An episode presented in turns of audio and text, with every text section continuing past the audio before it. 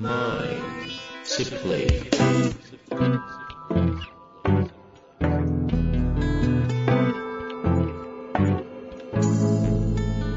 にちは、遠藤和樹です。秋山条件時の経営者のマインドサプリ。秋山先生、よろしくお願いいたします。はい。よろしくお願いします。さて、今週も行きたいと思いますが、今回はですね、前回の続きで、まあ、一言で言うなら、異次元の目標設定というようなテーマでいきたいと思うんですが、はい。前回ね、目標設定に関する質問をぜひお願いしたいんですけれども、と来たんですが、最後の最後で秋山先生が、あの、元プロ野球選手の森本ひちょりさんの話を持ち出して、はい。あの、その話ちゃんと聞きたいんですけどっていう感じで終わってるんでね、ちょっとその話をしていきたいとはい。思っておりますが、これね、あの、前回も少し言いましたが、私が森本さんと生田さんが開発したプログラムに参加者として、えー、それを受講した時に衝撃を受けたと。その中身何なんですかというお話をちょっと皆さんにもシェアしたいんですけども、森本ひちょりさんから生み出した人材開発メソッドの中その研修の中身を。はい。これ多分ね、喋り出すとね、1時間2時間はずっと喋ってられると思うんですけど、まあそこまでちょっとコンパクトにギュッと要約させて、はい。で、あれ、実はその、異次元の目標設定ということの観点よりはね、その目標設定しましたと。ということは、その目標設定したことに対して、それが達成できるように自分をどう鍛えていくかというお話だったんです。ほうほうほう。うんえっと、前回がってことですか？ね。あ、その森本さんの研修が。はい。だから、プロ野球で言うと、一軍に行くとかね、レギュラーを取るっていう目標設定がしましたよと。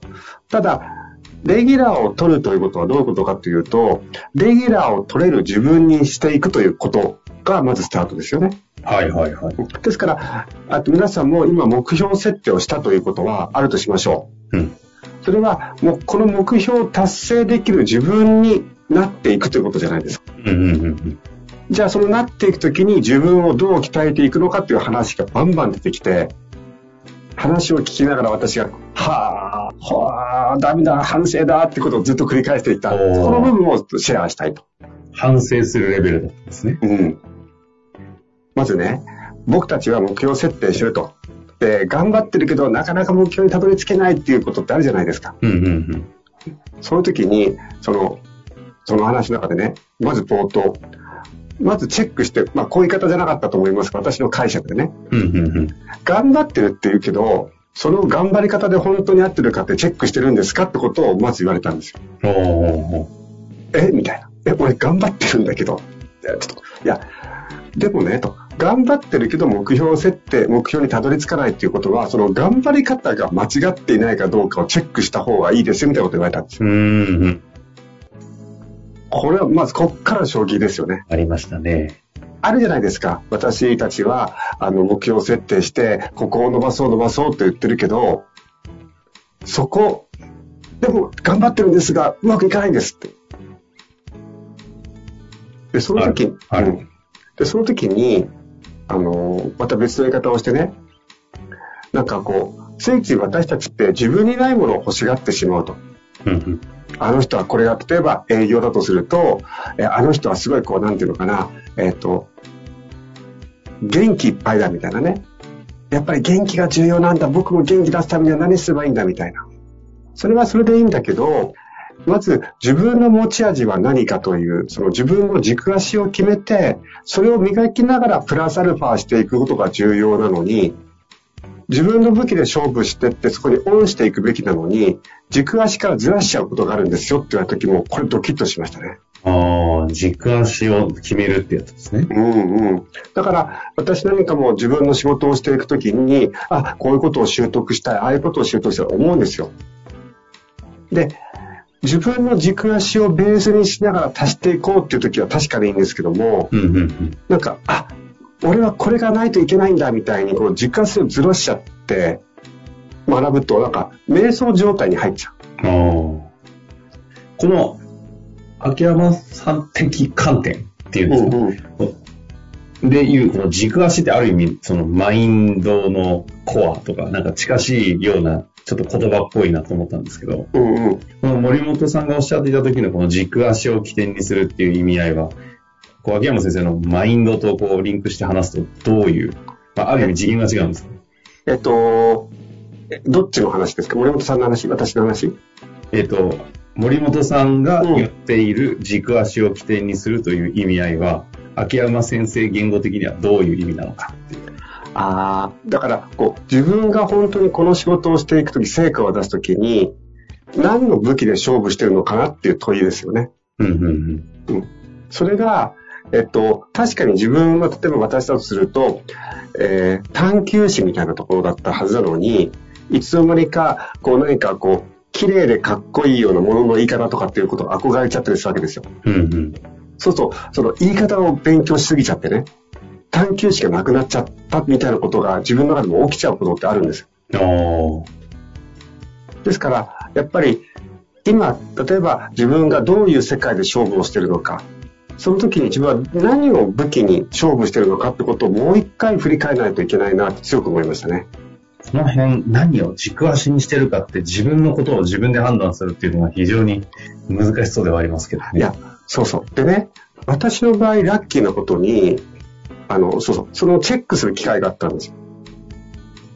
それは本当にこう、自分のチームですね。だから皆さんも、あそう私がやったのはね、やってもらったのは、うん。チームメンバーに私のそのコーチングをしていく時の武器って何だと思うかってことを、まあ、フィードバックされたんですよ。ああ、じゃあ経営者であれば幹部とか部下とかにどうぞそうそうそう。だから自分が経営者としてどういうとこが武器だと思うって言われた時フィードバックもらうのはすごいいいことで、それがね、ずれてる時があるんですよ。うん。え、そこが俺の強みなのみたいな。で、私何かもう、私のこ、自分のここで強みじゃないのってメンバーに言ったら、うーん、まあそれもありますか、普通ですよって言われちゃって、もうショック受けて、うんうんあれ？ということで、やっぱり改めて自分の武器を確認していかないと、やっぱりブレちゃうなってことがありますので、ここは皆さんも、えー信頼できる人に聞いてみるっていうのは本当にね、いいアイデアだと思いますね。山先生ですらずれるっていう、ある意味、なんかそこの専門な気がする方でもずれるっていう意味合いが逆に そうそう。やっぱり、になるんでね。うん。あの、相手が感じてるものって結構真実ってあるじゃないですか。例えば、接客の時もね、接客業をやってる方が、自分の接客の武器はこだわっと。まあそれも一つ大切ですが、実際それを受けてる人がどう捉えてるかって同じかどうかわかんないですよね。うん、確かに。まあ大体ずれてるってことが多そういですけ、ど。やあの、本当ずれてるんですよ。そうすると持ち味自分で殺してしまってね、違うのが持ち味だってこう、やってしまうと、ちょっと痛くないですか？はいはいはい。この話と目標設定の話が、ど、どのようなリンクなんでしたっけ？はい。改めて。ここで改めて思ってほしいのは、目標設設定した目標にたどり着くために自分をどう鍛えなくちゃいけないかっていうようなお話だと思って聞いてほしいんですよ。うんうんうん。目標設定のやり方ではなくて、目標に対してそれを達成できる自分に変わっていかなくちゃいけないと。その時に自分のこの軸をちゃんと認識すること、そしてずら、ずれがちということがあるので気をつけようという、なんかちょっと言葉にするといい、なんか、そうそうそうそう。しょなんかしょうがしょうもないですけど、なんかそんなニュアンスなんですかね。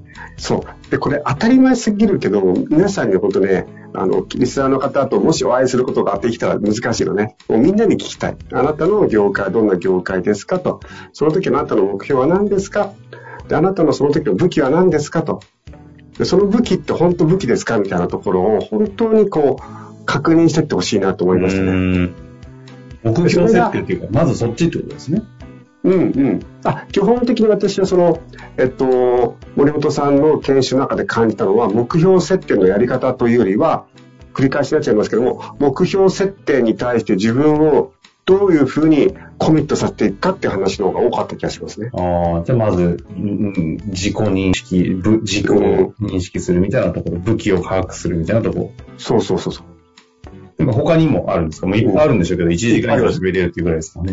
でね、次は、頑張ってるけど目標にたどり着かないっていう時の話があるってじゃないですか。うん、うん、うんそ。の時ね、こんなことを言ったんですよ。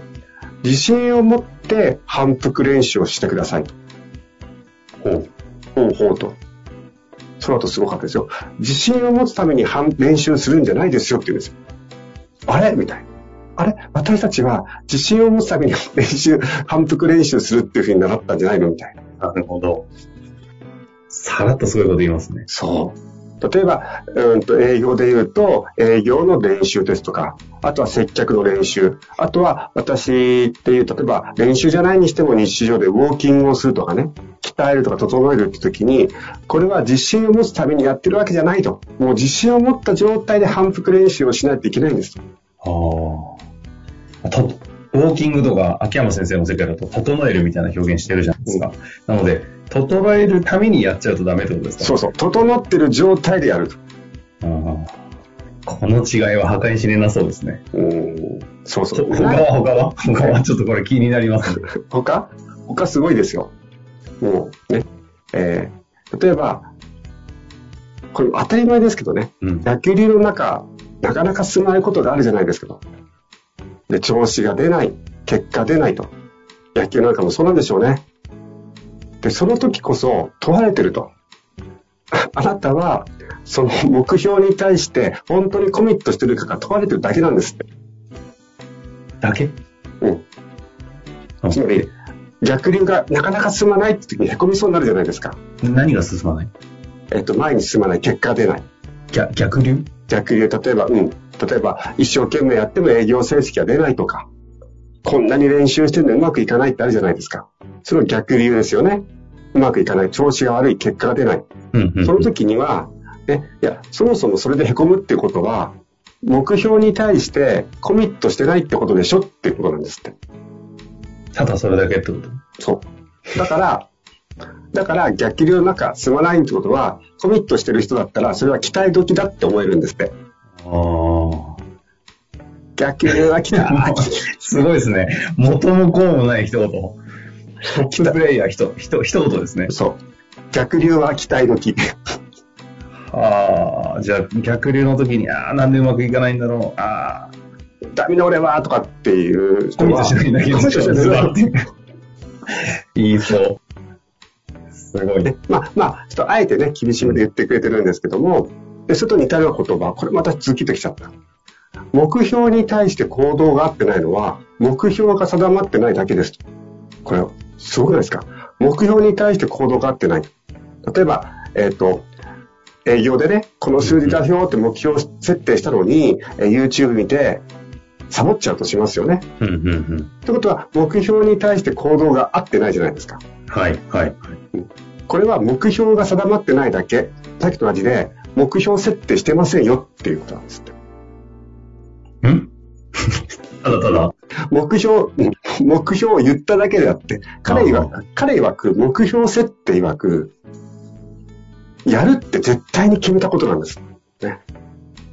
ああ、だから、ないんですね。他に選択肢が。そうそう。だから私たちの目標設定っていうのは何かっていうかな、あそこたどり着いたらいいなって感じじゃないですか。それは、目標設定はしていませんと。なるほど。もうそこに絶対行くと決めただけ。それを目標設定という。でという。そう。だからね、と。目標に対してよく行動力がないって言うじゃないですかと。行動力がないんじゃないですよと。目標設定してないんですよ。イコール、目標として決めてないんですよって言うんですよ。決めてないね。決めてないだけ。決めてないだけ。コミットしてないだけ。だけ。ただそれだけのこと。行動力がないわけじゃないんですよって。行動力がないって言われた方がまだ、なんていうのかな、受け取れるっていうか。ああ。いやいや、そういうことですか。異次元の目標設定の話をしていただくつもりだったんですけど、一言、決めてないんでしょ目標設定してないでしょっていう。ところに戻るんですね。うん。